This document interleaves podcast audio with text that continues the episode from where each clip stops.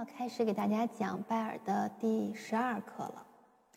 在第十二课的这一页最上面，它有一个标题，是说这一个部分进入了，呃，在高音谱号中音区的哆到嗦，然后和高音谱号高音区的哆到嗦，在这个音域之内的双手练习，并且它下面写了一行。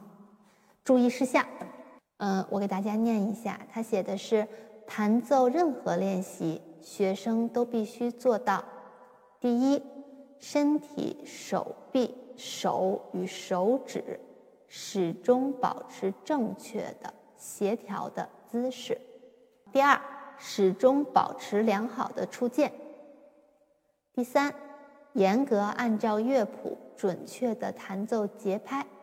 以上这些是弹好钢琴的最基本的条件。好，那么咱们从第十二课开始说。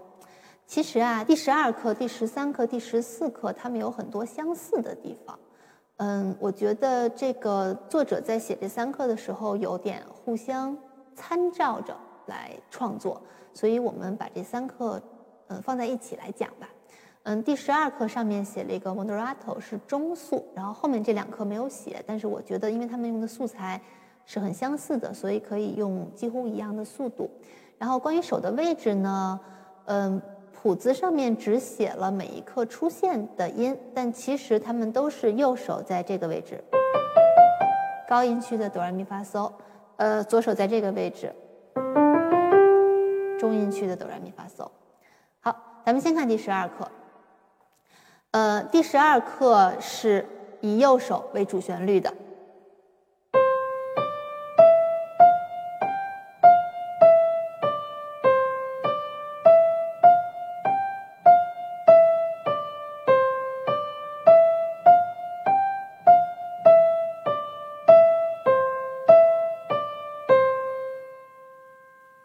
嗯，它比较的短小，然后左手呢就只有哆和嗦这两个音。呃，我就不给大家完整的弹了，左手非常容易。然后学生在学习的时候是需要两个手都先接触一下，弹熟练了才可以合手。但是这个曲子合手其实是比较容易的。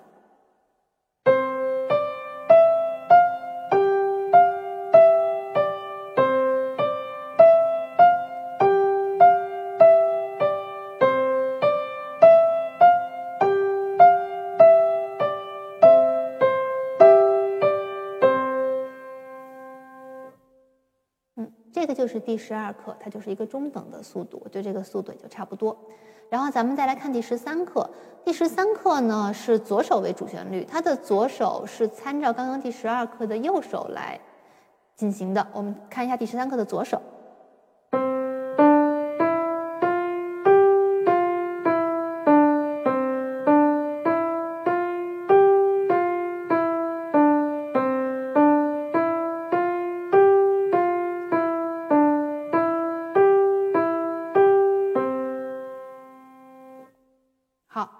那么，嗯，左手是主旋律，右手的伴奏就比较简单，也是只有哆和嗦两个音。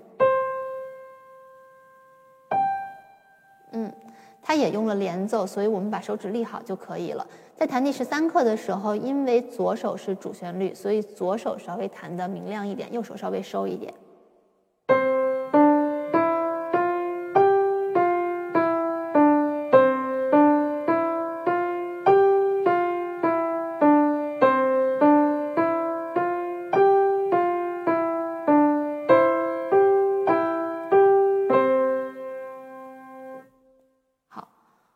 我觉得这两课因为都比较短小，所以参照着一起练习是可能更好的。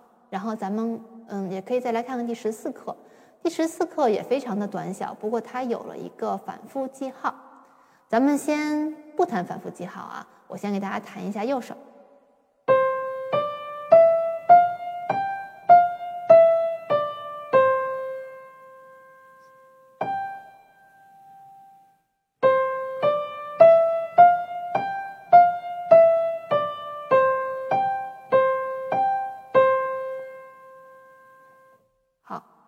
然后左手呢跟右手很相似，它有一点，第一行呢它用了一个有点像两个手对话的形式，然后第二行呢就是两个手的齐奏了。齐奏这个部分咱们之前训练过好几课，所以这个部分应该相对是比较容易掌握的。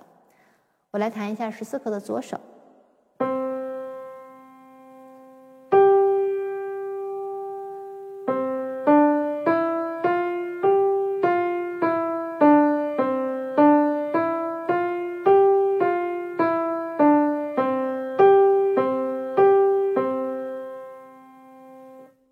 好的，两个手都不太难。那么现在我给大家合手，然后把反复记号加上，弹一下完整的。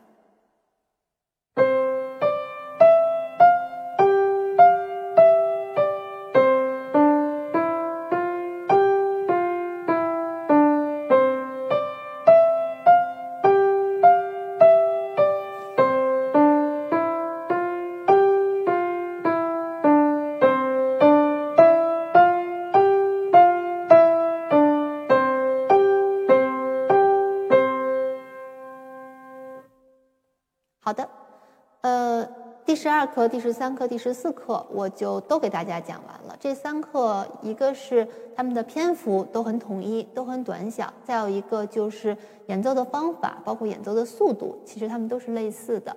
我在正常给学生教学的时候，一般就是稍稍能力还不错的学生，都会把这三课放在一节课里面讲完，然后学生下去参照着对照练习，嗯，也更丰富全面一点。然后，那么大家也注意到，从这一刻开始，拜耳上面就不再是每一课都有老师跟学生一起演奏的部分了。那么就需要学生自己独立的完成，并且能把作品弹得非常的优美好听。好，那么。